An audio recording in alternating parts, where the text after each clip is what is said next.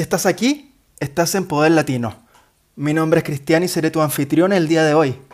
Si esta es la primera vez que estás por estos lados, te cuento que Poder Latino es una comunidad donde amplificamos historias como la tuya o la mía, historias de latinos haciendo cosas increíbles por todo el mundo. Puedes escucharnos en Spotify, leernos en Medium o volverte miembro de nuestro grupo en LinkedIn. Hoy nos conectamos con Canadá para celebrar el episodio 31 de Poder Latino nos acompaña nuestra amiga Montaja Hidefi, arqueóloga del color, con muchos años de experiencia en la industria del color y en particular la previsión de colores y tendencias. Sin más, bienvenida a Poder Latino Montaja, estoy muy contento de tenerte con nosotros. ¿Cómo estás? Muchas gracias Cristian, estoy muy bien, espero que tú también. Como te decía fuera de micrófono, estoy con calor porque tenemos 30 grados en Londres, pero voy a sobrevivir. bueno, Montaja, sin más, empecemos nuestra conversación, empecemos nuestro viaje por tu vida profesional y personal. Como siempre, como siempre, eh, como siempre le digo a nuestros invitados, antes de llegar al presente, nos gusta partir por el pasado. Háblanos un poco de tu origen, de dónde vienes, de dónde creciste, de tu nombre, que es tan particular. Bueno, empecemos con mi nombre. Mi nombre viene de, de origen árabe, que en árabe es Montaja pero está hispanizado, entonces se convierte en Montaja. Perfecto. Y yo nací y crecí en El Tigre, que es una ciudad en el centro de Venezuela, eh, en una familia de inmigrantes sirios que se trasladan a fines de los años 50 a, entre comillas, el mundo nuevo, porque querían mejorar su estado de vida como todos los demás en ese tiempo, ¿no? Correcto. Ya en ese tiempo tenía dos hermanitas de cuatro y seis años y después de mí llegaron cuatro más, dos niños y dos niñas. Un familión, una familia grande. Y ahora, si hablamos de esa niñez, ¿cómo fue? ¿Quién te influyó durante tus, tus primeros años, tu adolescencia? Cuéntanos un poco de eso. Bueno, como pienso todas las personas, hay varias personas que me afectaron mucho en la vida. Pero si tengo que mencionar a alguien, voy a mencionar a dos personas. Ah, la primera es mi hermana mayor. Ella, cuando era pequeña, sobrevivió la parálisis infantil y quedó incapacitada. Pero con la perseverancia de mi papá, que la empujó y la anima a caminar, ella recupera alguna movilidad y aprende a caminar de nuevo aunque permanece cogiendo por, toda su vida. Perfecto. Pero su discapacidad de caminar no la impide ser una mujer inteligente y tenía habilidades manuales superiores a, los demás. Y a los 15 años ella era costurera, era peluquera, y inventaba patrones y cosía todos nuestros vestidos en la casa. ¡Wow! Increíble. Y de su amor a la vida yo aprendo que nada puede impedirnos de seguir avanzando. Y de su pasión por usar sus manos para crear cosas bellas y también por envidia, también aprendo de ella a, hacer lo que ella hace. Ella era una maestra para mí. Y, y desde pequeña mi mundo se llena de artesanías, tejidos, costuras, colores, textiles, porque también mi papá llevaba un negocio donde se vendía todo tipo de textiles. Y sigo guardando muchos recuerdos de los colores y las texturas de esas telas lindas. La segunda persona pienso que es una compañera de clase que me extorsiona por más de un año en la escuela primaria. me extorsiona para que le pague dinero. Oh, wow. Es una cosa que nunca se me va de la mente. Ella me amenaza de que su mamá va a hablar con la mía si no le pago. Oh, y ella decía que yo le debía 25, 25 ah, bolívares. Y yo nunca, nunca pude saber de dónde salieron esos 25 bolívares que yo supuestamente le debía. Entonces, por miedo, cada cuando yo le robo a mi papá del negocio un bolívar y se lo doy a ella. Wow. Después de mucho tiempo yo ya le había dado muchos bolívares. Hasta que un día, en camino a la escuela una mañana, uno de los jóvenes en la calle dice en voz alta, refiriéndose a mí, por, por supuesto, dice, esa carajita cuando sea grande va a ser bonita. Entonces, cuando yo llego a la aula, yo la enfrento y le digo, mira, yo no te voy a pagar más dinero. Y por primera vez en la vida su amenaza ya no, me, ya no me afecta. Wow. Y me siento invencible. Y, y, en ese momento, bueno, no en ese momento, pero ahora, ahora cuando pienso en ese momento, me doy cuenta que, que la confianza que había adquirido en ese momento es el resultado del comentario positivo que escuché en la esa mañana, ¿no? Y desde entonces yo sé que el poder de las palabras positivas tiene un efecto inmenso sobre nosotros. 100% de acuerdo. Y perdón que te pregunte, pero ¿qué edad tenías en ese momento? 10, 15, 11. no, tenía entre 9 y 10. Ah, pequeña. Pequeña. Estaba en quinto grado. Pequeña, uff, qué historia. Bueno, una de las cosas que también nos gusta mucho decir en Poder Latino es que nos subimos a los hombros de gigantes para ver hacia dónde vamos a ir, ¿no? Y es una analogía para entender qué personas nos influyeron. En tu caso, ¿cuáles fueron las influencias más grandes que tuviste creciendo? Muchas, yo diría, pero bueno, cuando, cuando yo soy adolescente, mi familia decide volver a Siria, ¿no? Ok. Y bueno, yo y mis hermanos y hermanas menores, nosotros nacimos en Venezuela. Claro. Entonces, al ir a Siria, me toca el choque cultural más grande del mundo. Pues no conozco la cultura árabe, no hablo el idioma árabe y no sé nada de ese mundo. Y durante muchos años ah, tuve que luchar contra la sociedad y las costumbres y eso me da refugio en la escritura y las artes. Entonces mantenía un diario y me expresaba por medio de dibujos y pinturas. Eso, eso, es muy interesante porque, claro, es una cultura completamente distinta a la venezolana. y, y, también me imagino, sin saber, nunca, nunca he tenido la suerte de estar en Siria, pero me imagino que también es una cultura quizás en esa época un tanto machista, no sé en la actualidad. En términos de, de, de referentes a nivel profesional y personal, ¿tuviste referentes femeninos eh, que, que te impactaron? Bueno, ah, digamos que años después de eso uh, obtengo un diploma en literatura francesa y después una maestría en traducción. Perfecto. Entonces consigo un empleo en la Embajada de Canadá en Damasco como traductora y también como asistente cultural. Y ahí fue que mi vida cambia, porque antes de eso yo estaba, digamos, como encerrada en, en una caja. Claro.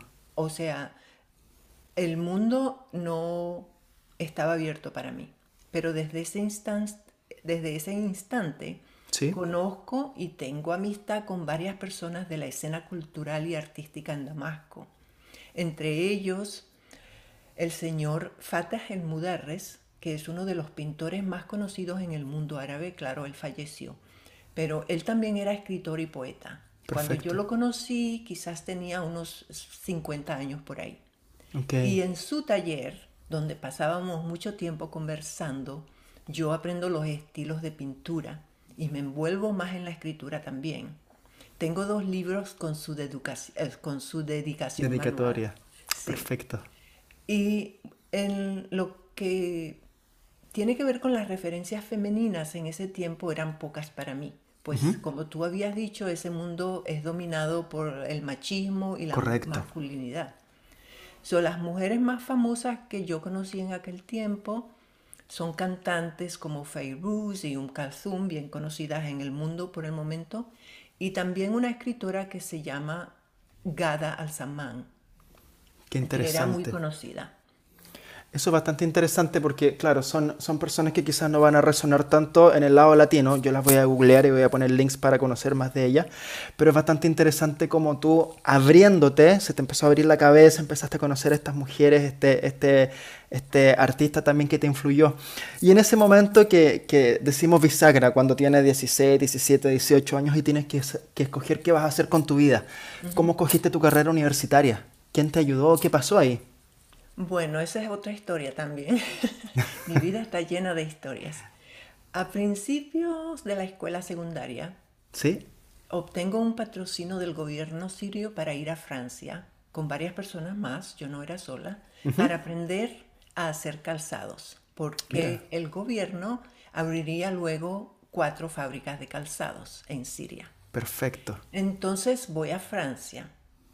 En cuatro meses aprendo y me enamoro del francés. Cuando Wow. vuelvo a Siria, ya soy, digamos, el francés es segunda lengua para mí. Perfecto. Entonces ahí decido estudiar el francés y como a- ahora en ese entonces hablo español, árabe, francés, italiano, porque también aprendí italiano ah, durante la época de trabajo en la fábrica de calzados y un poco de inglés. Estudiar francés para mí y obtener maestría en traducción fue algo muy natural. Qué interesante, ¿eh? qué interesante y cómo se mezclan, cómo, cómo debe ser tu cerebro que es tan plástico en ese momento, eh, donde empiezas a agarrar similitud entre el italiano, el francés, el español y el árabe. Em, bueno, le mando un saludo a Oscar, como te decía, Oscar es la otra mitad de Poder Latino.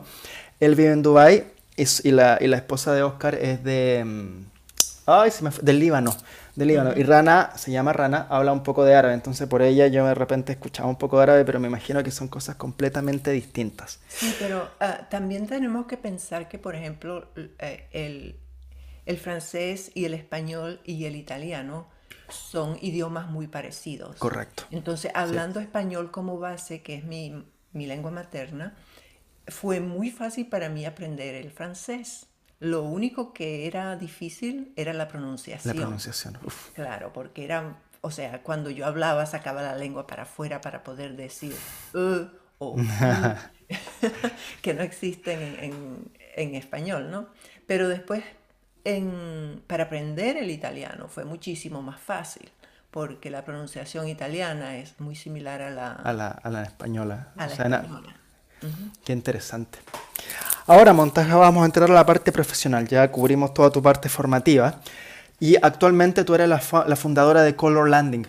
¿Cómo llegas a tomar esta decisión de montar tu propia empresa? Eh, y cuéntanos un poco de, cómo llegaste a este, a este momento profesional en tu vida.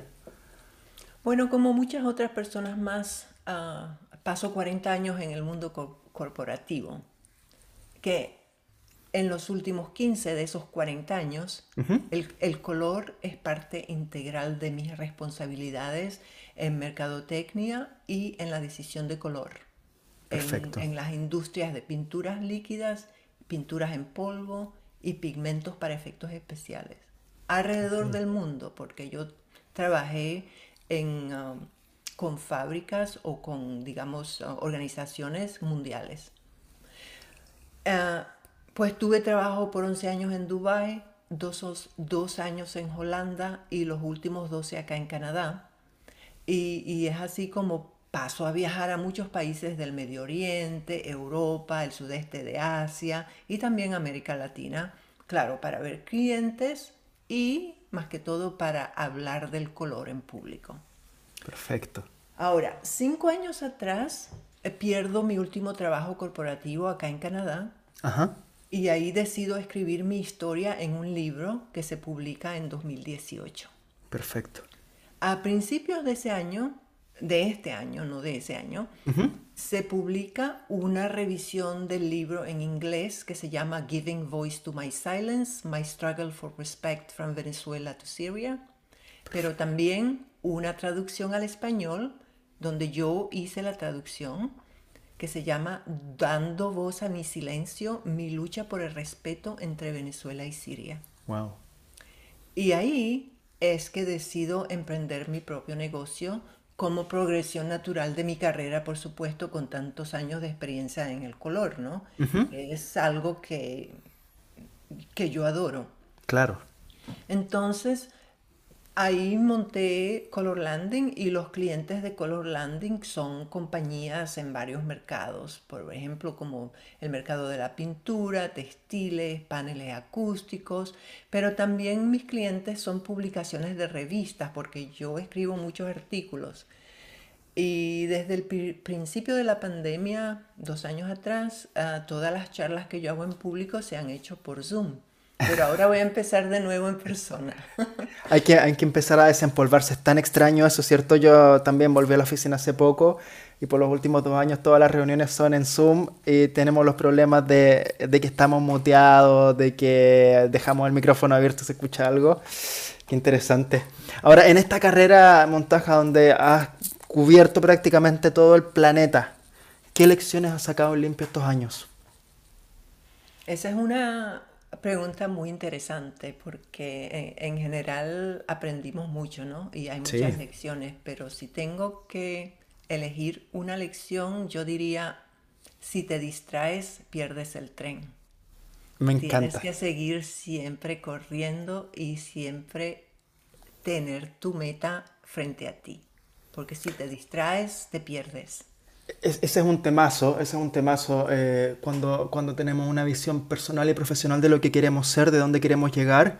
Eh, pienso que eso nos ayuda mucho como a encauzar eh, nuestras acciones, nuestro trabajo, nuestra rutina, la forma en que nos educamos, que nos alimentamos, etc. Y estoy completamente de acuerdo que si te, si te distraes, el tren, el tren puede pasar.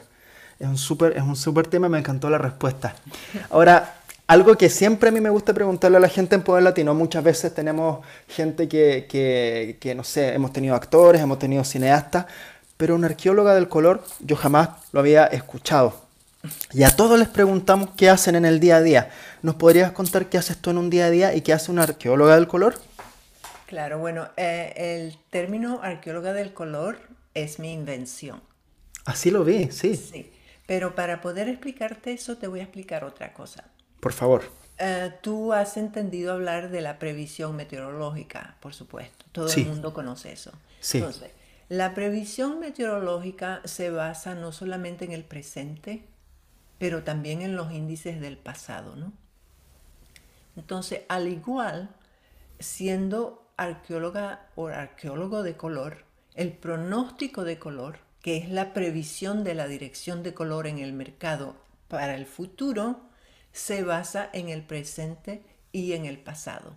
Y de ahí llega el término ah, arqueóloga de color, porque lo que yo hago es muy parecido a la previsión meteorológica, pero también al trabajo de un arqueólogo, que es investigar el pasado para conocer el presente y quizás saber dónde vamos a ir en el futuro. O sea, se parecen mucho. Perfecto. Entonces, la arqueología de color depende mucho del presente y del pasado, igual para poder advertir el futuro. Entonces es una metodología basada en la investigación de tendencias y de otros impulsores sociales como por ejemplo la tecnología, la política y la economía y cómo van a ir a influenciar, a influenciar la dirección que el color va a tomar en el futuro. Perfecto. Y de ahí se toman en consideración los diversos mercados también, el área geográfica y la demografía. Por ejemplo, Ah, digamos que la predicción de colores para automóviles sería un poquito diferente de la predicción de colores para pintura de interior. Ok. Y, y, los colores o las tendencias de colores, digamos, en Brasil van a ser un poquito diferentes de las tendencias de colores en Londres o en Canadá. Claro. Entonces, por eso se toma en consideración el área geográfica y la demografía también. Perfecto. Y bueno, durante el día para mí, yo estoy haciendo investigaciones, estoy leyendo artículos, estoy interpretando cómo las tendencias influencian las familias de color y claro, muchas cosas más. Pero además, con mi participación en el Color Marketing Group, en la temporada de pronóstico de color, que son los primeros seis meses del año, estoy muy envuelta con los talleres de pronóstico y dedico muchas horas a llevar a cabo los reportes de los talleres y también a las tarjetas de color que provienen de talleres. Perfecto. Y, es un, un, proceso que consume mucho tiempo, pero el resultado que obtenemos de todo eso para compartir con los miembros de la organización vale, para mí vale mucho la pena. Yo adoro hacer eso. Es increíble, me, saco el sombrero, como se dice, porque acuñar un término eh, es bastante importante y bueno, para las personas que, se vienen sumando, Yo llego a Montaja por em, la recomendación de Carla Soriano, que cerró la temporada número 2 de Poder Latino. Y cuando ella me recomendó tu nombre, me dijo que tú tienes un impacto muy grande en la industria. Entonces, creo que es sumamente importante, yo estando muy fuera de tu industria sin tener ningún tipo de conocimiento, el solo hecho de acuñar un término, pienso que, que, es un impacto gigante y que es, un, es como un legado que tú vas a dejar a las generaciones futuras y creo que es sumamente importante y te felicito. Pienso que es un logro tremendo, tremendo, la verdad. Muchas gracias. Y de ahí mismo saqué el sitio web que es colorarchaeology.ca. Perfecto. Y lo que voy a estar haciendo ahí también es, ah, estoy preparando un curso para enseñar a los que desean el proceso de, de color archaeology Perfecto, vamos a poner... Muy, pronto mi curso va a estar en línea, pero se va a hacer en Zoom y también se puede hacer en persona. Perfecto. Vamos a poner todos los links en la página para que la gente pueda llegar a ti, preguntarte más y registrarse en el curso. Ahora, Montaja, una de las cosas que también le preguntamos a la gente que está en Poder Latino es que todos los días tenemos que resolver problemas, ¿cierto? Eh, incluso, incluso el problema que nos contaste al principio de esta niña que te estaba chantajeando por esos 25 bolívares que, que no sabe de dónde salió. Pero, ¿cuál es el problema más eh, grande, el que más te ha costado resolver? Quizá eh, ahí tú, tú, ves si lo tomas por la parte profesional o personal, pero ¿cuál es el problema que piensas que más tiempo te tomó pensar, evaluar, mirar de distintos ángulos y, cómo llegaste a resolverlo? Bueno, ah, debido, como ya lo sabes, a mis raíces culturales y geográficas, bueno, de, descendiente árabe, nací, crecí en Siria, viví en muchos países del mundo, la pertenencia a un grupo social era y es el inconveniente que tuve por muchos años, porque donde quiera que fuera me trataban como extranjera. Sabes, en Venezuela, por ejemplo, me llamaban musiua, que es el, es el término que se usaba para decir extranjera, porque mis padres eran sirios. Perfecto. Y en Siria me llamaban venezolana porque yo era venezolana. Y después, bueno, eh, cuando llegué acá a Canadá en el año 91 me trataban de extranjera porque era inmigrante, ¿no? Bueno, total que después de muchas décadas de no encajar en ningún círculo social y tampoco tener el sentido de pertenencia geográfica, llego a una, a una conclusión que en lugar de ser aceptada por una sola nación, yo soy ciudadana del mundo. Y el, término ciudadana del mundo me da conciencia armoniosa y hace que el mundo entero es mi patria.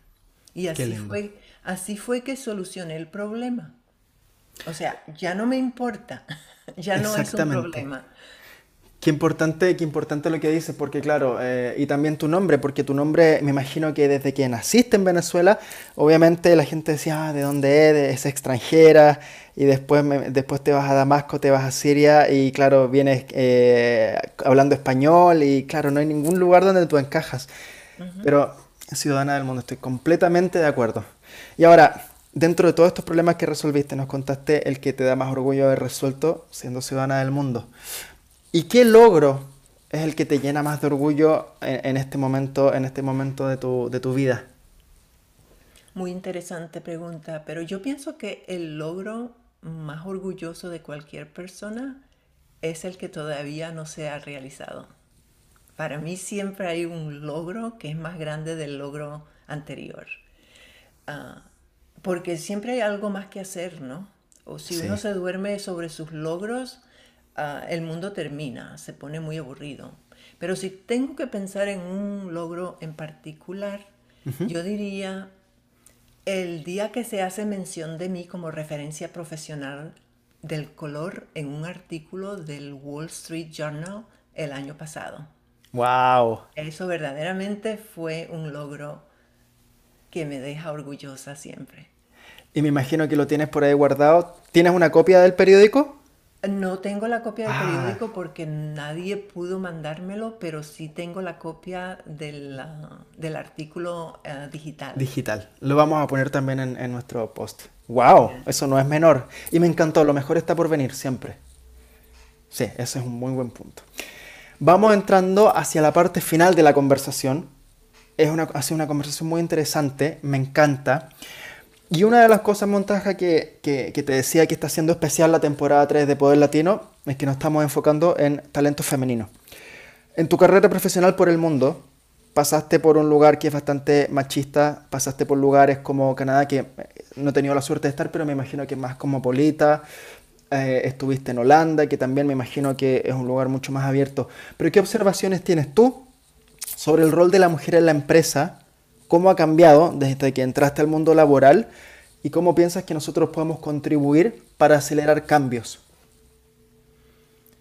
Bueno, de mi experiencia yo siempre tuve un rol muy importante y una voz muy escuchada en las empresas donde yo trabajé. Pero claro, ah, no sin parcialidad, siempre Claro. la parcialidad está ahí.